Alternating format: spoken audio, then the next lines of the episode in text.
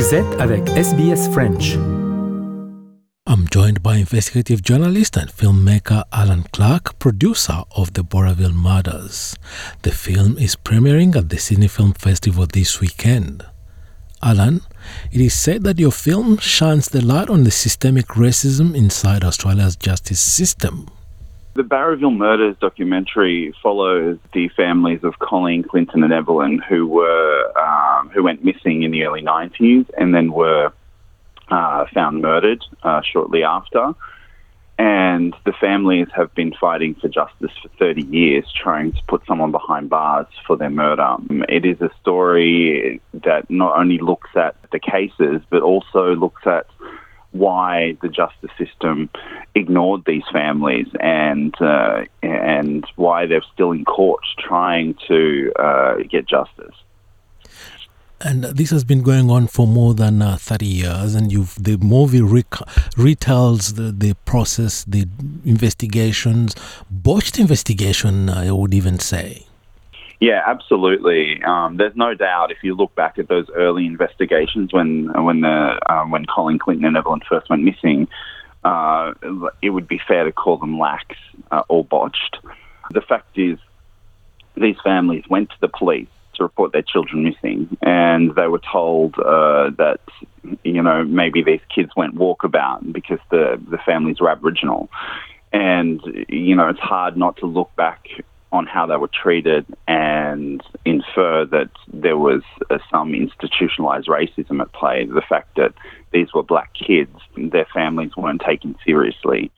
If you watch the film, you, will understand that uh, that set in motion a series of events that would mean the families still uh, weren't being listened to by authorities uh, right up until you know, 30 years later. He, later on in the investigation, uh, there was Detective Gary Jubelin. He came on around 10 years after the children were found murdered, um, and he um, was appalled at the family's treatment by the New South Wales police in the beginning. So he joined those families to try and, and right this wrong, and he called out the police, even though he was a detective, which is extremely rare. And so he he called out um, the the behaviour by the police and admitted that well, if these children were white, uh, you know, uh, these these cases would have been resolved much earlier.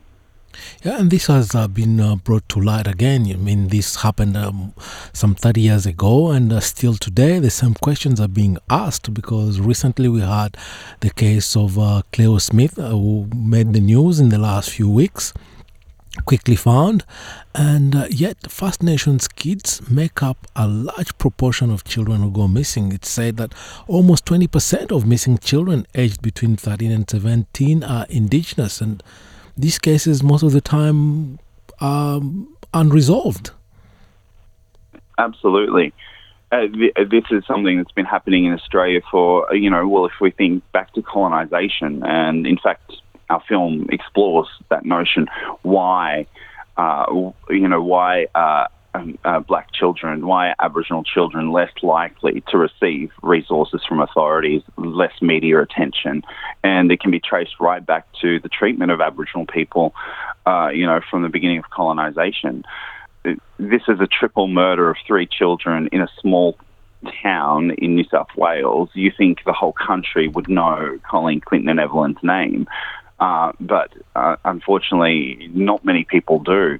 Yet people know who William Tyrrell is, Daniel Morcombe, well, Cleo Smith now, but and and you know I think that a lot to do with the fact that they were non-indigenous, and it's it's really horrible to have to compare you know murder victims or missing uh, or, victims of crime uh, based on on their ethnicity, but uh, you know they're all tragedies. But unfortunately, in Australia uh, it seems that you know unless you are kind of uh, you are a white child, then you, your family is going to struggle to get the attention they need. And so uh, this has been happening for a very long time. Um, and even as I mentioned there, Detective Gary Jubelin, when he was working the case um, of Colin Clinton and Evelyn, he would, uh, to get media interested to even write something or report on it, he would uh, omit the fact that they were Indigenous children because he knew that if he said they were Indigenous,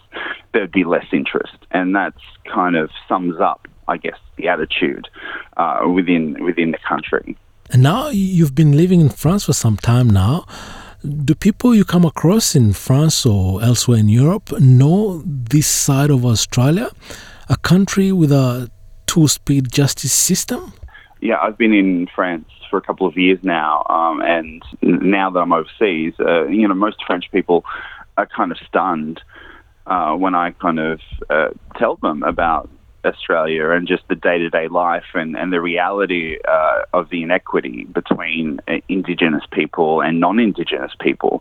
Because, uh, I mean, France, like the rest of the world, has for many years been fed a kind of narrative from Australia that it is a, a carefree country, that it is you know, um, you know, it's all about the sun and the beach and kind of, you know, blonde hair, blue eyed, kind of muscular men and women uh, on the beach, and it's it's it's a young country and it's free. But what people fail to have you know kind of realize is is the the treatment of uh, you know Aboriginal people um, and the the reality of that.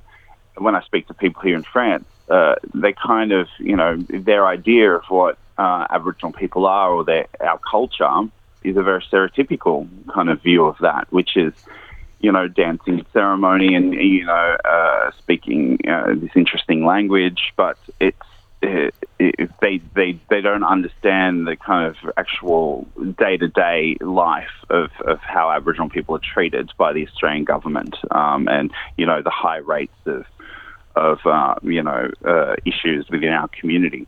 So it's, a, it's interesting to actually speak to uh, foreigners and have them kind of reflect what our Australian government and our, uh, the Australian media have been putting out for years about, you know, let's not talk about this stuff internationally. But I think there is much more of a conversation recently around, say, Black Lives Matter, around um, social justice issues, um, particularly amongst young people here in Europe and, and America. And, you know, people are educating themselves a lot more. And, you know, I think that the, the facade of what Australia's been putting out for years, which is hiding all of these kind of dirty little secrets from the international community, are coming to light, and people are finding out about it and and uh, are horrified by it. So um, I think you know, there is a renewed interest in social justice with young people around the world, and that's really interesting um, to see. In a conversation with a colleague of mine from NITV, you mentioned that um, as an Aboriginal man, you understand the situation, but uh, someone from, uh, because when you see this happening, you very quickly pick up uh, what's going on, but someone from a non Indigenous background wouldn't understand what's going on at all and wouldn't even believe it.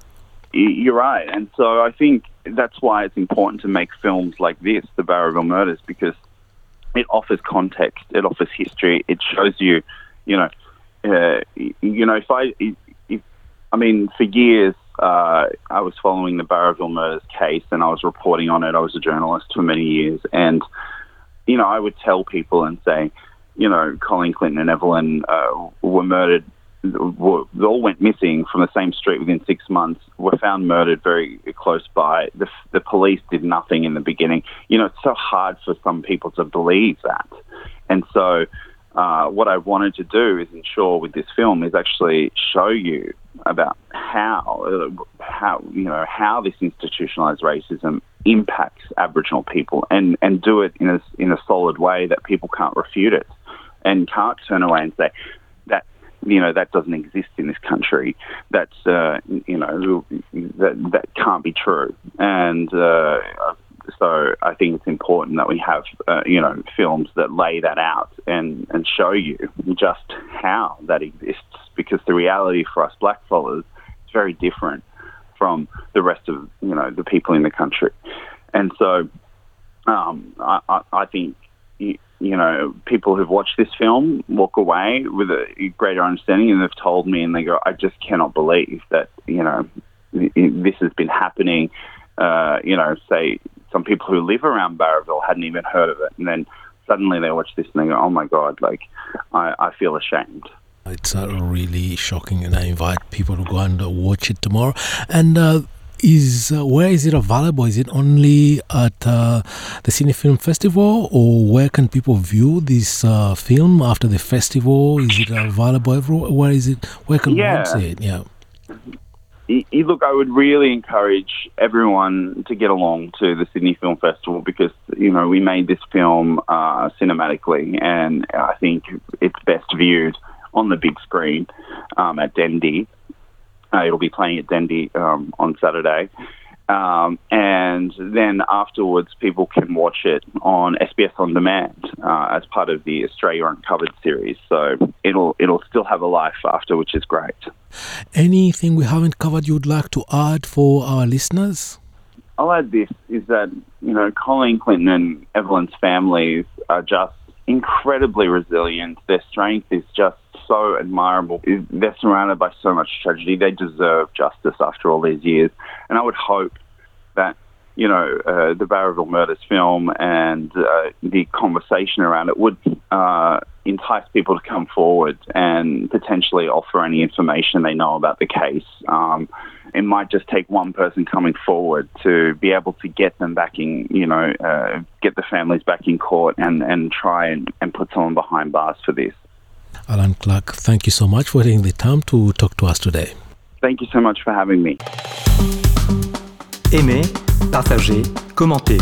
Suivez-nous sur facebook.com slash sbsfrench.